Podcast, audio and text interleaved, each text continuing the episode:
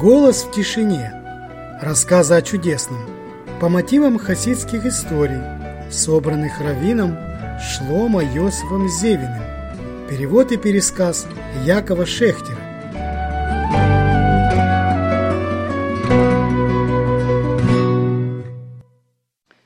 Вор по неволе. Не кради. Шмот, недельная глава и тро. Выла собака, то жалобно и протяжно, то заходясь в коротком отрывистом плаче. Ицхак проснулся, открыл глаза, прислушался, будто ребенок рыдает, бьется в ночном кошмаре. Ицхак сел, вдел ноги в обрезанные валенки, закутался с головой, выпустив наружу седую бороду. Плачет, как ребенок. Он по привычке скосил глаза в угол, где когда-то стояла детская люлька, и усмехнулся. Дети давно выросли, разлетелись кто куда. Остались только они с Голдой, двое стариков в пустом доме. Кто куда? Младший Пиня, его большая удача. Ученик самого Большемтова, всегда с учителем, в числе самых близких. Скоро станет раввином. Воет, захлебывается собака – Говорят, они видят ангелов-губителей, проходящих по ночам забирать души, и воют от ужаса. За кем пришли этой ночью? Может быть, за ним? Ицхак приложил руку к груди, там, где сердце. Почесался, прислушиваясь. Все шло хорошо, не тянет. Последнюю неделю грудь щемила, будто зажатую между створками двери. Голда запаривала травки, помогающие при сердечной боли. Но тяжесть не уходила. А вот сейчас прошла, словно и не было ее никогда. Встав с постели, Ицхак, стараясь не шаркать, подошел к окну и открыл форточку. Понесло холодной свежестью, приятно леденя лицо. На влажной черноте неба дрожали, мерцая, огромные звезды. Он никогда раньше не видел таких звезд, каждая размером с вишню. У каждой свой цвет. Зеленый, фиолетовый, красный, голубой. Отороченные стрелками мохнатые, точно снежинки. В стрелках и усиках. Лучаться глазам больно. И что за ночь сегодня такая? Чем отличается от других ночей? Почему Всевышний ее выделил, одарил звездами? Ицхак посмотрел еще немного и прикрыл форточку. Холодно. Наглотавшись свежего воздуха, он вдруг понял, как сильно хочет пить. Горло пересохло и горело. Сухой кадык еле двигался. Но чтобы напиться, нужно омыть руки, сказать благословение, то есть окончательно прогнать сон. Значит, опять ворочаться до утра. Вспоминать, думать, выглядывать, когда засинеет в окошке. Нет, лучше под одеяло – зарыться в остатки сонного тепла, постараться забыть обо всем и поплыть, закачаться в ласковой лодочке дремы. Жена бесшумно дышала на соседней кровати. Почти незаметный бугорок одеяла, маленькая головка на подушке. Многие женщины с годами толстеют, расползаются, превращаясь в горы. А его голда, наоборот, сохлась уменьшилась. Она и в юности была небольшой, стройной, с косой до полу, быстрая и проворная, острая на язык. Только в его памяти она такой осталась. Больше никто не помнит красавицу Голду, праведницу Голду, умницу Голду, его жену, уже 60 с лишним лет. Ицхак лег, накрыл одеялом, наслаждаясь сохранившимся под ним теплом, прикрыл глаза – и сразу закружились цветные кольца, похожие на головки диковинных цветов. Откуда-то издалека, сквозь черноту ступеней, нескончаемый вой собаки прорезалось сияние. Сначала оно казалось бесформенным пятном, но по мере приближения стало приобретать форму. Вот он уже совсем близко. Человек в сверкающих белых одеждах, несущий в руке меч. Ицхак понял, из сердца захолонуло от страха. Он открыл глаза, не желая видеть приближающегося вестника. Но видение не исчезло. От сияния одежд вестника все вокруг потемнело. Ангел приблизился почти вплотную и вытянул над головой Исхака сверкающий меч, свисящий на самом кончике острия зеленой капли. Ицхак хотел встать, однако ноги не послушались. Закрыть лицо руками, но руки перестали повиноваться. Просить о милости, об еще одном дне, часе, минуте жизни. Но слова застряли в гортани. Зеленая капля сорвалась с меча и угодила прямо в плотно сжатые губы Ицхака. Невыразимая горечь расщепила рот, обожгла небо, огненным шариком скользнула по горлу, взорвала сердце. Возвращаясь с кладбища, ученики Бешта шли плотной группой сразу за сыном Ицхака. Тот вел, поддерживая за плечи рыдающую мать. Бальшемтов держался в самой середине группы. Голда едва переставляла ноги, и процессия медленно продвигалась по дороге, ведущей к дому покойного. Навстречу ехал на телеге какой-то еврей, виду самого обыкновенного, с каштановой молодой бородкой, в куртузе, в белой рубашке и жилетке, и такой широкой, что полы расстегнутого лапсердака свисали по сторонам телеги. Бальшемтов вдруг вышел из группы, приблизился к еврею. Тот остановил телегу. Бешт быстро произнес несколько фраз и возвратился в центр группы. Этот еврей, скорее всего, скрытый праведник, решили старшие ученики. А иначе зачем учитель станет беседовать с ним прямо посреди похоронного шествия? Они сделали знак двум младшим ученикам следовать за возницей и вызнать, кто он такой и почему Большемтов удостоил его разговора. Ученики отделились от группы и пошли вслед за телегой. Телега въехала на постоялый двор. Возница распряг лошадей, передал их слуге, а сам вошел в дом. Ученики последовали за ним – Возница уселся за стол и спросил чаю. Подали самовар. Возница потребовал миндального молока и пирогов, произнес благословение и принялся с аппетитом есть, с шумом отхлебывая из чашки. Он откусывал огромные куски пирога, а чашку осушал в три глотка. Его лицо отражало напряженную работу, мысли – он словно не поглощал пищу, а читал трудно понимаемый текст. «Праведник!» – шепнул один ученик другому. Насытившись, возница, с трудом шевеля губами, долго читал благословение. «Праведник!» – переглянулись ученики. «Точно праведник!» Они поднялись со своего места, подошли к вознице и с поклоном приветствовали его – из уважения обращаясь к нему в третьем лице. «Доброго вам дня, Рэбе!» «Рэбе?» – удивился возница. «Я не Рэбе и не сын Рэбе». «Рэбе напрасно скрывается», – настаивали ученики. «Мы знаем, что Рэбе – скрытый праведник, но просим открыться нам». «Праведник?» – выпучил глаза возница. «О чем вы говорите? Не пол праведника и даже не четверть, обыкновенный грешник, как все в этом зале. И он указал рукой на выпивающих и закусывающих балагу. Напрасно Рэбе отказывается, не соглашались ученики. Мы знаем, что так принято у скрытых праведников, но очень просим Рэбе перестать таиться.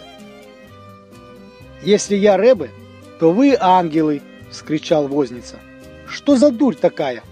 Ловить на улице первого попавшегося еврея и превращать его в праведника. Извините, но если наш учитель, святой Большемтов, покинул похоронную процессию, чтобы побеседовать с вами, Рэбе, как же Рэбе может утверждать, будто он не праведник. Возница в отчаянии замахал руками. Ой, от вас не отделаешься. Когда я разговаривал с Большим Товом, станет такой цадик со мной беседовать. Говорите прямо, что вам нужно. Но мы хотим только поближе познакомиться с Рэбой. А с Большим Тувом вы говорили полчаса назад, по дороге, перед кладбищем. Ого! Лицо возницы переменилось. Так это был сам Большим Тов? Он самый, а мы, а мы его ученики. Знаете же, медленно выговаривая каждое слово, произнес возница, что я самый обыкновенный еврей. И грешник к тому же. Большой грешник. Но коль скоро вы пристали, как банный лист, я открою вам, что сказал мне ваш учитель. Он воистину великий человек. А вот вы... Тут он смерил учеников уничтожающим взглядом. Вы не стоите даже подметок его сапог. Вам еще нужно учиться и учиться, прежде чем... А, впрочем, возница потер лоб. А может оно к лучшему? Во время еды я размышлял над словами вашего учителя и никак не мог решиться. Он снова потер лоб. На его лице мелькали то страх, то удивление, словно он стоял на высоком мосту, раздумывая, кидаться в воду или нет. «Ладно», — Возинца махнул рукой, словно разрубая запутавшуюся веревку. «Раз уж так сложилось, я расскажу вам свою историю». Он достал из кармана на свой платок, отер лоб вспотевший то ли от чая, то ли от волнения, и приступил к рассказу. Я вырос в маленьком местечке. Всего несколько улиц. Все друг другом знакомы. Улицы такие узкие, что до соседнего дома рукой из дома достать. Напротив меня живет Лэмл. Сколько себя помню, столько его помню.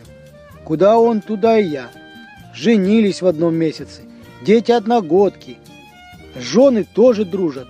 Я в его избе, как у себя дома. Он в моей точно так же. Его радости – мои радости. Мое горе – его горе. Лему мелкие торговли промышляет. Накупит товару, мануфактуры, украшений дешевых, зеркальца, бусы, уложит в короб, закинет за спину и идет по деревьям где продает, где обменивает у крестьян на лен, на мед, воск, а потом в город отправляется. Продает и на выручку семью содержит. Уходит на 2-3 недели, возвращается, расплачивается с долгами жены в лавочке, оставляет ей немного и снова в дорогу. О, нелегкая у него жизнь, и все ногами, ногами, в любую погоду, по грязи, снегу, в дождь, Каждый его приезд для семьи большая радость. Дети на нем виснут, жена не наглядится. Он гостинцы привозит, девочкам гребешки, мальчикам карандаши новые, жене всякую ерунду. Мелкой торговлей много не заработаешь. Все в долг, от поездки до поездки. А недавно он опять вернулся. Дети окружили, он в большой комнате уселся, обнял их, рассказывает. Я вошел сказать с приездом. Да в сенях остановился. Не хотел мешать. Дай, думаю, покурю пока. По карманам хлоп, хлоп, табак дома забыл. А Лемл свой в шкафчике держит в сенях. Жена в избе курить не позволяет. Он на улицу выходит, перед домом. Так табак в сенях и держит, чтоб по дороге прихватить. Открываю шкафчик – а там пачка денег. Все, что Лем заработал. Вот же, думаю, дурень, кто в таком месте деньги оставляет? А если чужой войдет? Ведь вся твоя семья на этих деньгах держится. Пропадут, по миру пойдут. Никто не одолжит. И так ведь в долг живешь. Решил я его проучить. Взял деньги, спрятал в карман и вышел из сени. Меня никто не заметил, все вокруг его крутились. Вернулся я домой, дай, думаю, обожду часик, чтоб схватились пропажи и поволновались как следует, тогда и приду. Слышу крик напротив. Лемл жену зовет. Ты взяла деньги, не я. Начали искать, весь дом перевернули. Им родственники помогают, дети, шум, галдеж. Где только не искали. А я у окна стоял и слышал каждое слово. Нет денег. Когда понял Лемл, что это не случайность, упал в обморок. А за ним его жена, дети в рев, соседи пробежали. Я тоже пришел. Ну, сейчас, думаю, можно и отдавать. Этот растяпа получил хороший урок. Но когда я вошел в комнату, заполненную плачущими детьми и взволнованными соседями, увидел бледного, как саван, левла и пунцовую, точно помидор, его жену, то не смог вытащить денег. Духу не хватило. Пусть, думаю, соседи по домам разойдутся, а я уж лемлу с глазу на глаз отдам. Натру ему морду как следует.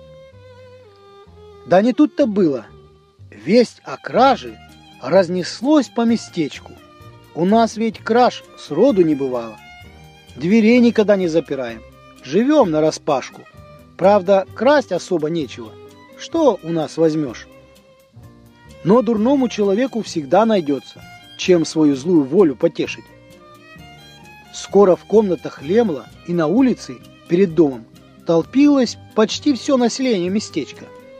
Курят, обсуждают на все лады, советы дают, предположения строят. И тут я понял, что не могу вернуть эти деньги.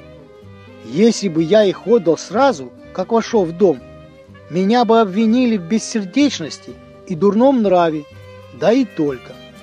Но теперь После того, как прошло много часов, теперь скажут, будто я украл. А потом увидели горе товарища, не смог выдержать его страданий и решил вернуть. До поздней ночи я оставался в доме Лемла, но зеваки и болтуны не оставляли его ни на минуту. Я бы смог ему объяснить, смог бы убедить, не рассказывать ничего. Но эти пустомели, лоботрясы и бездельники словно прилепились к нему. Возница внимательно посмотрел на учеников. Вот точно так, как вы сегодня приклеились ко мне.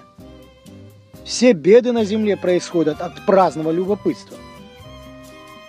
Пришел я домой, сам не свой. Слезы катились из глаз. Рыдание вырвалось из груди. Как выпутаться из этой ловушки, в которую я сам себя загнал? Как спастись?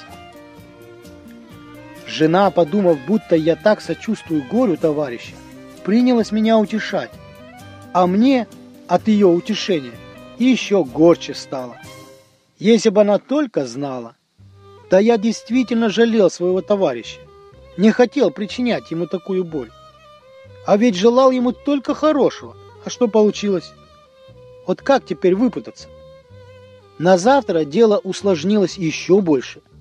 Кредиторы Лемла, те, у которых он товар взял перед поездкой, и те, у которых его жена в долг брала, чтобы детей кормить, они решили, будто он все придумал, специально подстроил, чтобы долги не платить. «Откуда в местечке воры?» — говорили они. «И как вор в незнакомом доме деньги отыщет?» Лемл ведь их прятал как следует. Не держал же на виду. Поначалу об этом только шептались, потом заговорили в полный голос. А в конце дня несколько кредиторов явились в дом Лемла, стали бить кулаками по столу, кричали «жулик», кричали «вор», кричали «отдавай наши деньги». А я каждое слово слышал, и сердце кровью обливалось. Что делать, что делать? Прошло несколько дней. Отдать деньги стало невыносимо, невозможно – я попробовал напиться, чтобы отпустила. Душа, говорят, берет и водкой. Ничего не получилось.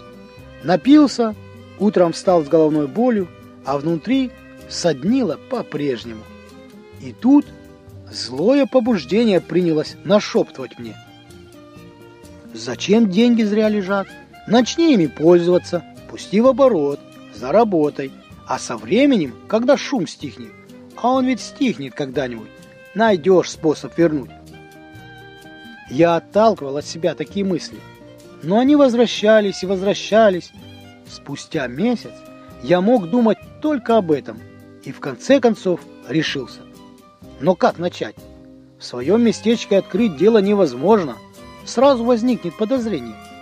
Лишних денег у меня сроду не водилось. Так откуда им теперь взяться? Мои домашние тоже ничего не подозревали. Как объяснить им появление крупной суммы? Выход один. Уехать подальше, туда, где меня никто не знает. Открыть дело, спустя полгода выписать семью. Кто разберет, какие гешефты я провернул за это время? Я сказал жене, что хочу попробовать себя на новом месте. Она долго не соглашалась, плакала, упрашивала не оставлять ее одну. Но злое начало во мне победило. Я нанял телегу, лошадь, попрощался с домашними и отправился в дорогу. Чем дальше я отъезжал от местечка, тем хуже и хуже чувствовал себя. «Теперь ты настоящий вор», — говорила мне совесть. «Если раньше ты был вором по неволе, то теперь стал по желанию». «А куда деваться?» — отвечало злое побуждение. «Ведь никто не может объяснить людям, как произошло на самом деле. И тебе не поверят, даже если всю правду расскажешь. Езжай спокойно, начни зарабатывать, разбогатей. Потом подари Лемлу эту сумму или еще как-нибудь. Способ найдется. Главное, чтобы деньги были. А вдруг не заработаешь, а разоришься, отвечала совесть. Останешься и бедным, и вором. «Зачем думать о плохом?» – отвечало злое побуждение. «Нужно верить, что все будет хорошо». Говоря самим собой, я добрался до вашего местечка и оказался перед процессией, выходящей из ворот кладбища.